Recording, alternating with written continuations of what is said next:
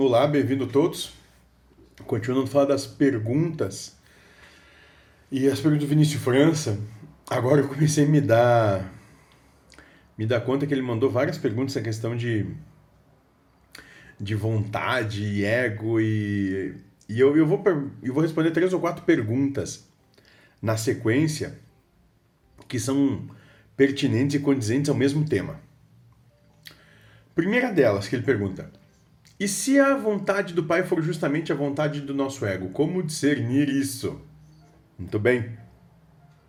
Como já dissemos, a vontade de Deus é o que se manifesta, o que acontece, é o que há. É tudo o que há. Todo esse esse jogo de, de polaridade, de, de oposição, tudo isso que acontece, tudo isso é a vontade de Deus. Então, o que a gente. O, uma coisa que é difícil, é, que é complicado nos seres, é que a gente percebe é que de modo geral nós nos colocamos aquém de Deus. Não nos colocamos em unidade com Deus. Isso é uma, isso é uma questão muito que é muito pertinente e é muito delicada tudo parece ser um absurdo e nós estamos sempre lutando e brigando com essa vida. Aliás, por isso que, que, que é conhecido, esse planeta é conhecido como Israel, ou seja, aquele que luta com Deus. Tudo que é percebido, se nós nos colocamos fora, tudo é, é difícil, é complicado tudo as, é, pode ser absurdo, parece ser absurdo, parece um, um, um, um total devaneio. A gente vê peste, guerra, fome, morte. E não à toa, falei essas quatro palavras. Mas tudo isso parece ser um absurdo. Porque nós nos colocamos a quem? A parte de Deus. Nós não nos percebemos e não nos compreendemos como sendo Deus. Tão, sendo tão Deus quanto tudo que há. Nem melhor nem pior, apenas é. E é por isso que, que quando dá na, na sarça, né? E quando Moisés escreve a Gênesis e o seu relato, ele diz: Eu sou o que sou, eu sou. O verbo é, verbo ser. Verbo ser, eu sou. É e nós todos somos. Tudo é Deus.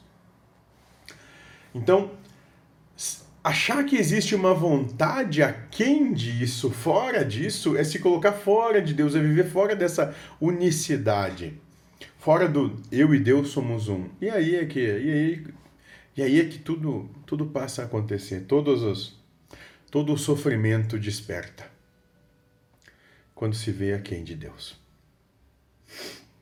Não há discernimento a existência que se proporciona para ser vivida, inclusive os problemas, ou o que nós adjetivamos e caracterizamos como problemas, são para serem vividos. Mais nada. Viva a vida que você tem, da maneira que você que, é, que lhe é possível, de maneira interna, manter a sua paz, a sua harmonia, a sua felicidade.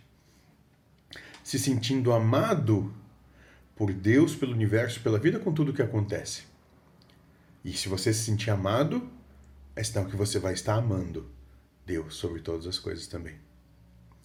Certo? Seguinte pergunta: Qual a diferença entre livre-arbítrio livre -arbítrio e a vontade do Pai? Enfatizamos então a vontade do Pai, o que acontece. O seu livre-arbítrio é como eu me relaciono com o que acontece. Como me relaciono com a vontade do Pai? Sendo que a vontade do Pai é o que acontece. Pessoas Nascem, pessoas morrem, pessoas é, são atropeladas, pessoas têm doenças, pessoas perdem empregos, pessoas ganham na Mega Sena, por exemplo, pessoas fazem fortuna. A vicissitude é manifesta. O seu livre-arbítrio é poder escolher entre o bem e o mal. Né? O bem, harmonia com o que acontece, colocando em unicidade, se vendo como pertencedor parte disso tudo. Mal, se vendo a quem disso, apontando, julgando e condenando. O que é o que acontece? Condenando seu irmão, condena a Deus. Condenando a si mesmo, vivenciando culpa, condena a Deus. Você está a parte a quem e não em unicidade. E aí, voltamos a enfatizar o sofrimento. E aí ele vai continuar a pergunta dizendo: alguns mestres espirituais dizem que o livre-arbítrio não existe. Mas então, se o livre-arbítrio não existe, do que tudo o que acontece é a vontade do Pai, como nós explicamos, dentro do nosso entendimento, o livre-arbítrio existe, mas ele é um processo introspectivo, como eu me relaciono com o que é manifesto. E não que a minha vontade vai mudar o que acontece, por quê? Isso é muito importante. Mas por que que eu, por que que a minha vontade, por que que o meu, por que que eu não exerço força? Por que que eu não exerço pós domínio sobre o que acontece? Simples. Porque tudo que há, né, passa por um sutil equilíbrio para que todos tenham o que precisam e o que merecem. Então aquele que é escolhido para o emprego é aquele que precisa e merece aquele emprego. Aquele que sofre o acidente de carro é aquele que precisa e merece o acidente de carro. Aquele que padece de, de, de dor numa doença é aquele que precisa e merece aquilo. Aquele que tem um filho que, que tem um casamento auspicioso é aquele que assim precisa e merece. Sem mais, sem menos sem preconceitos, são experienciações e vendo como e aí e aí o livre-arbítrio como eu reajo internamente na minha postura emocional com o que acontece. Meu livre-arbítrio é viver uma tormenta de emoções ou apaziguar a mim mesmo, a mim mesmo. Entende? Nas vicissitudes, nos altos e baixos da vida, da satisfação ao sofrimento como a dor, não o sofrimento, o sofrimento é a, é a emoção.